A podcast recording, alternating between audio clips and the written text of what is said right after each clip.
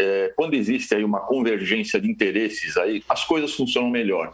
É óbvio que a prefeitura, no agendamento, tentou é, é dar uma maior transparência e uma maior e, e, e, privilegiar efetivamente as idades que estão uh, sendo beneficiadas agora. É, ontem eu conversei até com pessoas que não conseguiram fazer o agendamento, porque é, talvez não se contou aí com, com a, a, internet que não ia dar suporte à, à, quantidade de pessoas. Mas, como você disse, o importante é reavaliar rapidamente a, a situação e, e, reverter aí e fazer o possível é, em cada instância, cada um fazer o possível para o melhor atendimento. E como eu estava dizendo, como, quando existe é, é, convergência de interesses, as coisas funcionam melhor. Então, uh, uh, não é só na nossa cidade. A gente tem que citar aí, por exemplo, uh, a estratégia do governo federal em produzir o próprio IFA nacional pela Fiocruz foi fundamental. É, é, porque só é, ficarmos dependentes da, da, do fornecimento externo, às vezes isso pode pode complicar, não por fatores econômicos, mas por fatores de logística mesmo, de temperatura, de tempo, de atraso no transporte, essas coisas todas. O próprio Butantan, que é um, é um, um instituto de grande excelência, também está buscando a sua vacina com uh, tecnologia própria do, do Instituto. É, então, uh, isso vai ser muito bom também para o país e para o próprio brasileiro, que logo, logo o Instituto Butantan vai estar até vendendo essas, essas vacinas para outros países.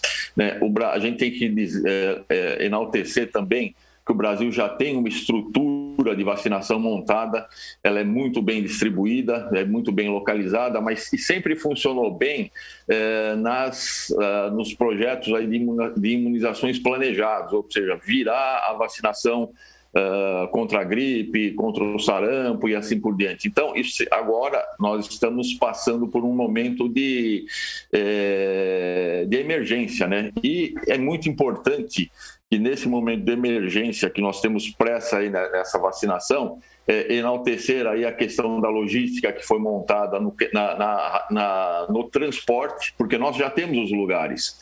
E, por exemplo, aqui em Sorocaba, além de nós termos os lugares de vacinação aqui em Sorocaba, outros pontos, como você disse, da Universal, no Instituto Humberto de Campos, no Shopping Cidade, outras instituições particulares aí é, é, se prestaram a, a apoiar a comunidade, no fundo é a comunidade que acaba sendo beneficiada. E, e tendo esse suporte de logística, uh, o transporte sendo rápido, por exemplo, causou com que o Brasil pudesse receber vacinas da Janssen que não iam poder ser aplicados, por exemplo, nos Estados Unidos, porque eles não têm uma estratégia de transporte tão rápida como foi montado aqui, e isso está beneficiando. Ou seja, eh, resumindo, sempre que há convergência de interesses por bem comum, nós é que somos beneficiados e as coisas funcionam bem e nós devemos, sempre estar pensando nesse sentido. O que fa podemos fazer para que o, o, beneficiado seja o cidadão? Isso é fundamental e, graças a Deus, agora parece que estamos acertando o passo. É, é importante, não tem nem dúvida, né, Alberto? E lembrar que essa estrutura não começa agora, não é a estrutura de um governo, é estrutura, é estrutura de Estado. De Estado. Há décadas né, sendo implantados, crescendo há muitas décadas. Aí, por isso que nós temos essa hoje existente, e isso é um patrimônio do povo brasileiro. Você até citou a questão do governo federal que vem tentando se acertar ah, nos últimos momentos, aí muito importante também, é isso que nós queremos.